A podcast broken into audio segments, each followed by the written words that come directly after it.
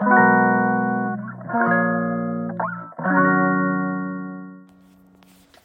んにちは松田祐介です。妊娠や出産に関わる麻酔酸化麻酔を専門にする麻酔会をやっています。麻酔科医の思考回路では診療や研究そして学会活動などを通じて学んだり考えたりしたことを発信していきます。さて本日のお題は AI 翻訳の光と影。チャット GPT しか勝たん。というところについてお話しさせていただきたいと思います本日ですねこのテーマを取り上げさせていただいたのは朝ちょっと一つのツイートが目に留まったんですねそれはですね在日の英語ネイティブの方のツイートだったんですけれども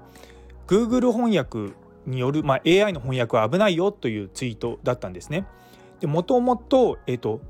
読み上げさせていただくと米国からの最新のがん統計が出ましたよ。2006年に開発開始された HPV ワクチン接種者によって人口が入れ替わりつつ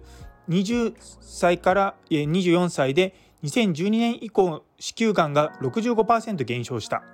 ワクチントレあごめんなさい。トレンドが明らかに変わった。ワクチンの効果が半端ないことを示す。っていうこの日本語をですねあのツイッターのそのついてる Google トランスレートだと We have the latest cancer statistics from the United States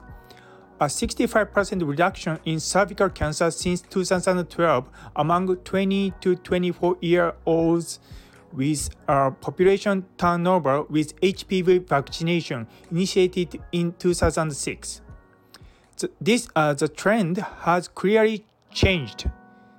It shows that the vaccine is ineffective っていう役なんですね。で、あの途中の文章はですね、あのここののところにあの後で載っけとくんですけれども問題なのは一番最後のこの日本語でワクチンの効果が半端ないことを示すっていうのはまあ言い換えればすげえこのワクチン効いてるよねっていうことなんですけれども英語の訳だと It shows that vaccine is ineffective ってことはこれこれらが示すことはワクチンはまあ効果がないよってことを示してる。なので AI の翻訳って危ないよねっていうツイートだったんですよ。で私最近あのご存知の方もいるかと思うんですけど チャット GPT にすごいハマってるんですね。じゃあこれをじゃあチャット GPT であの翻訳したらどうなるのかっていうふうにやってみたんですよ。でチャット GPT 使ったことある方いらっしゃるかもしれないんですけども普通に、ま、これを日本語を英語に訳してっていうふうにやるのとまたもうちょっと細かくですねプロンプツって言って具体的なコマンドを入れるとよりあの良くなるんですけれどもそれをやるとですねもう全然ちゃんと日本語の意味に沿った形になるんですね。でここでまた私の英語バーバーバーバー聞くの大変だと思うんで最後のの1センテンスだけあの取り上げさせていただくとチャット GPT ではこのワクチンの効果が半端ないことを示すっていう一文をですね The effects of the vaccine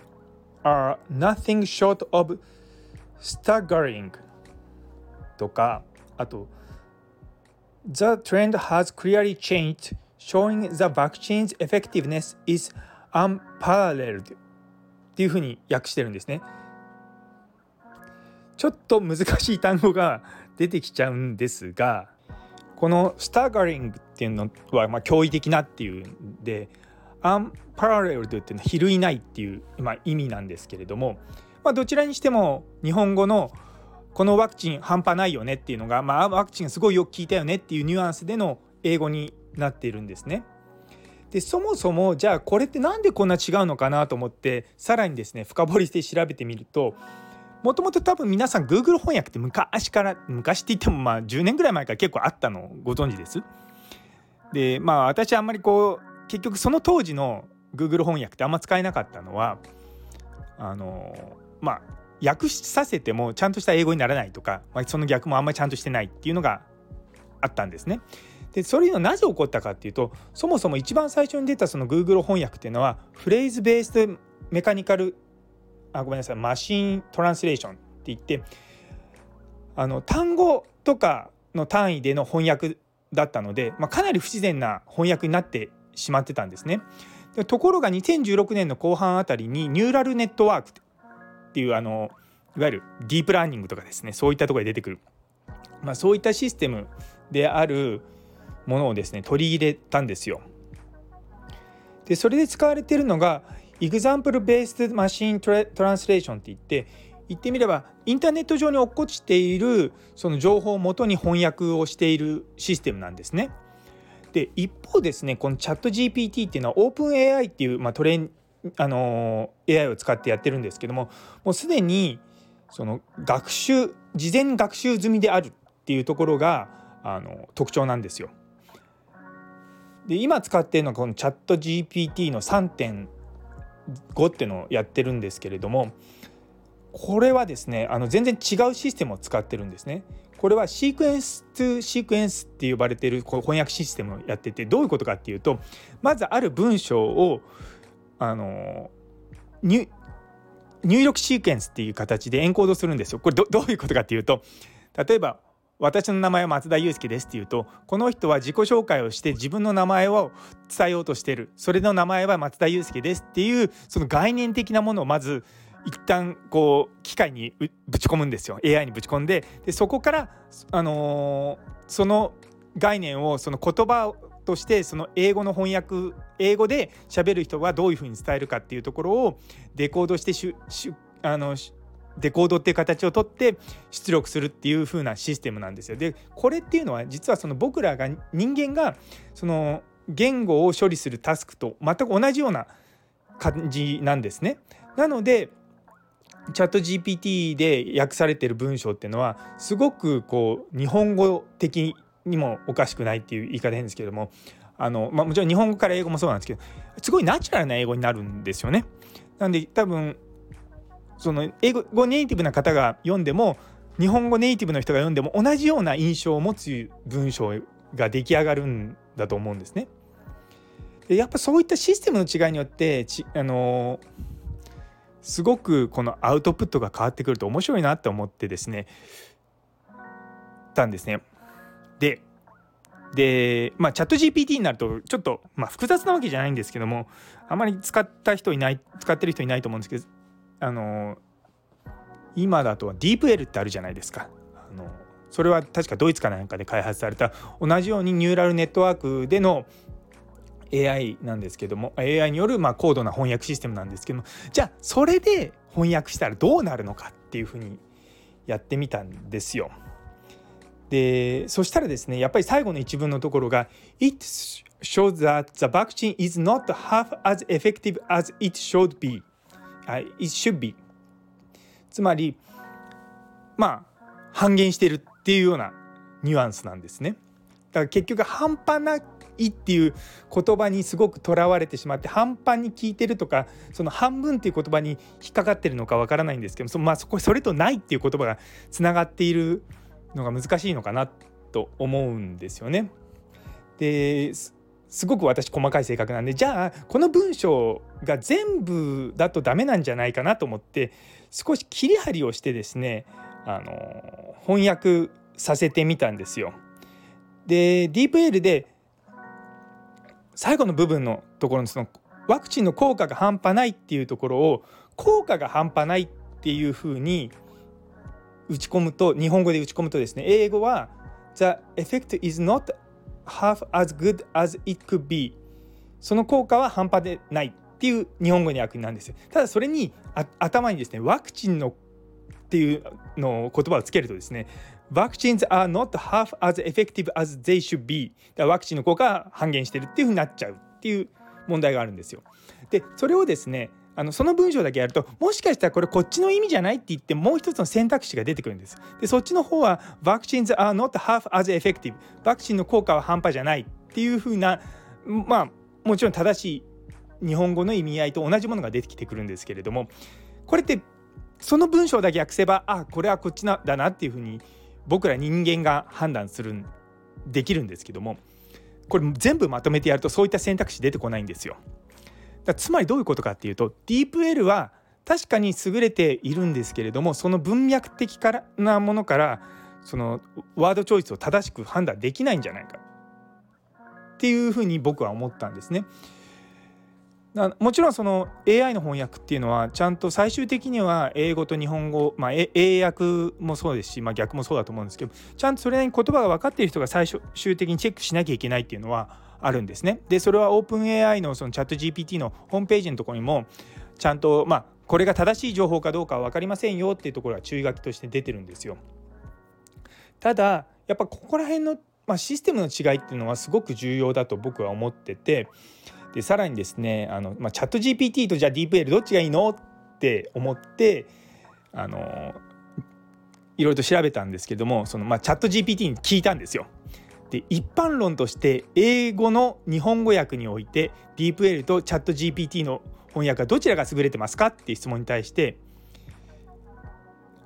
えっと、この英語から日本語ですよね。英語を日本語にするっていうのはチャっていうことに対しては DeepL と ChatGPT の英語から日本語への翻訳精度は大体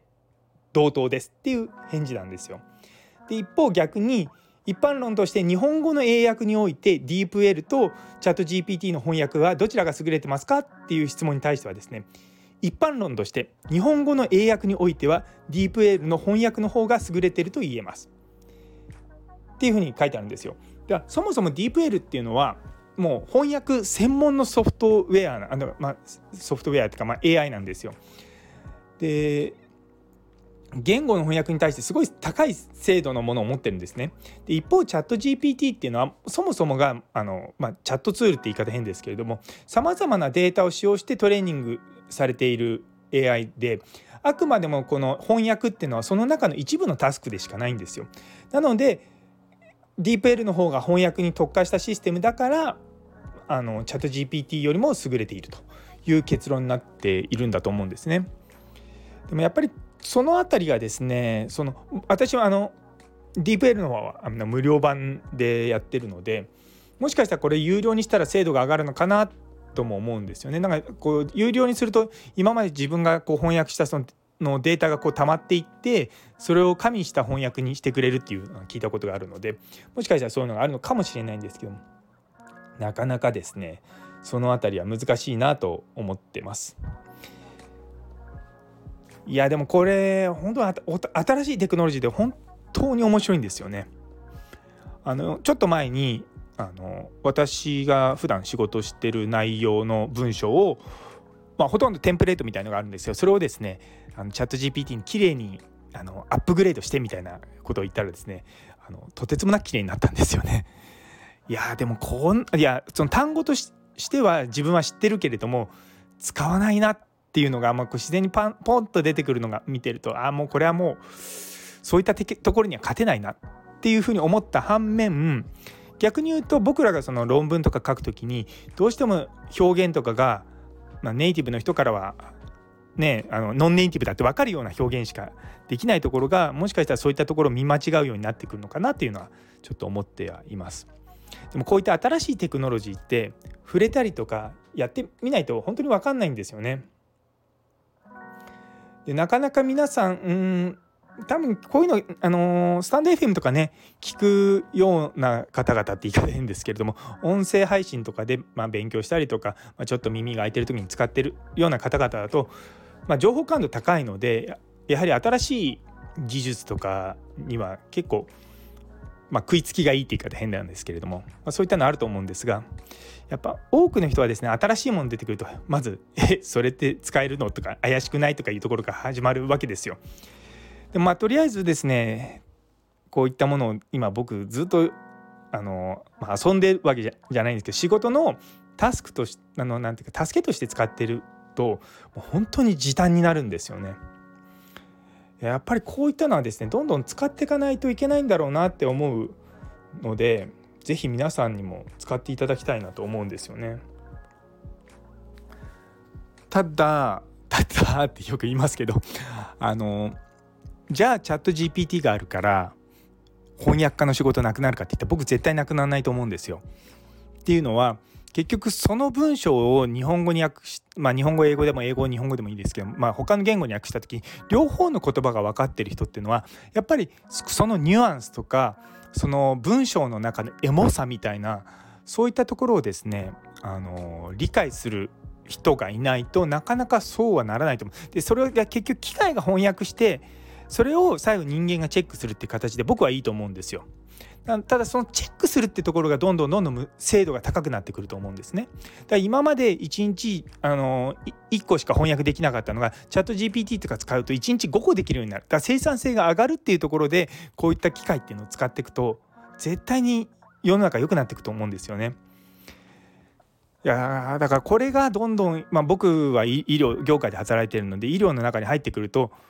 まあ、僕の大好きなあの僕が5年で到達できたものを若い人が2年で到達してくれるとすごく嬉しいっていうのが簡単にできるんじゃないかなと思うんですよね。